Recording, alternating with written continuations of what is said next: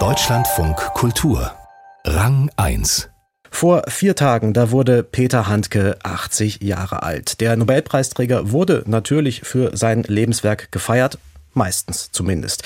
Am nächsten Wochenende kommt ein Theaterstück ans Dortmunder Schauspiel, in dem eine andere Sicht auf den Autor vertreten wird. Hier wird Handke als Kriegstreiber dargestellt, einer, der Opfer verhöhnt und mit Diktatoren und Kriegsverbrechern paktiert hat. The Handke Project heißt die internationale Koproduktion. Stefan Keim stellt die Inszenierung vor. Dear audience, das Ensemble spricht das Publikum direkt an. Wer faschistisch, homophob oder fremdenfeindlich ist, es gibt noch einige weitere Ausschlusskriterien, solle doch bitte den Saal verlassen. Das gilt auch für Menschen, die Bücher von Peter Handke lesen. And also, if you have read the books of Peter Handke. Niemand geht. Die SchauspielerInnen freuen sich, was für ein tolles Publikum sie haben. Da regt sich Widerspruch. Wieso soll man sich ein Handke-Projekt anschauen, wenn man die Bücher des Nobelpreisträgers nicht lesen darf? Die Frau, die sich beschwert, kommt auf die Bühne und will mitspielen. Sie darf, nach kurzer Diskussion. Natürlich gehört sie zum Ensemble. Der Anfang des Handke Project ist grandios. Autor Jeton Nesirai bezieht sich auf Handkes erstes Theaterstück Publikumsbeschimpfung, eine Hommage, die gleichzeitig eine Vernichtung ist, eine Handke-Beschimpfung.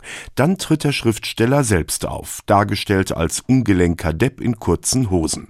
Das Handke Project ist kein abgewogenes Dokumentartheater, im Gegenteil.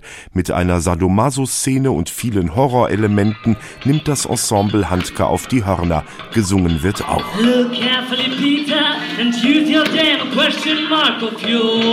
Als künstlerische Mitarbeiterin war die aus Kroatien stammende und in Deutschland lebende Schriftstellerin Alida Bremer dabei.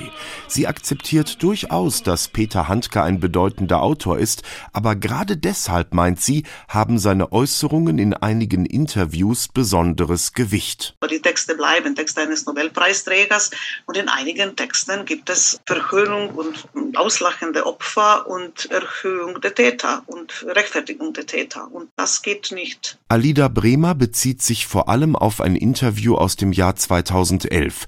Darin spricht Handke über das Massaker von Srebrenica 1995, in dem bosnisch-serbische Soldaten 8000 muslimische Jungen und Männer getötet haben. Handke erzählt von einem Racheakt und vom angeblich schlimmsten Massaker seit dem Zweiten Weltkrieg.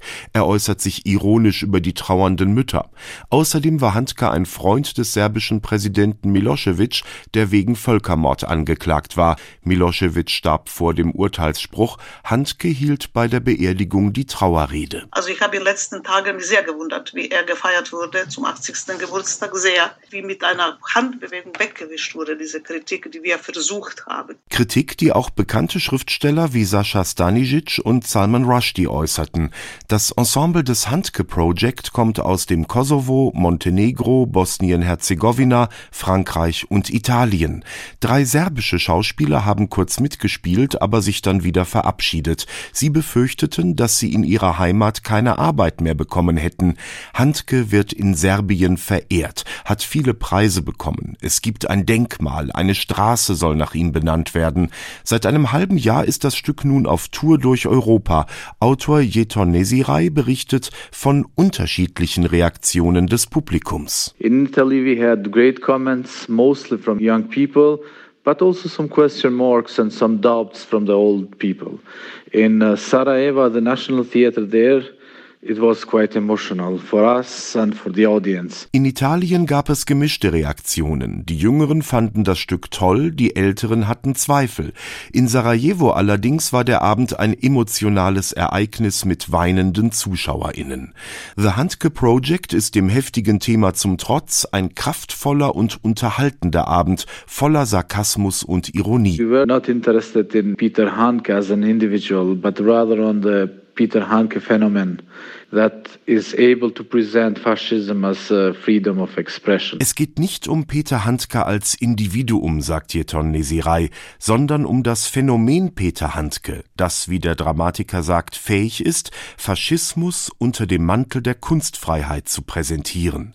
So schreibt sich das Stück, das übrigens in Deutschland den Untertitel Die Gerechtigkeit für Peters Dummheiten trägt, in eine aktuelle Debatte ein. Wo endet die Freiheit der Meinung und der Kunst?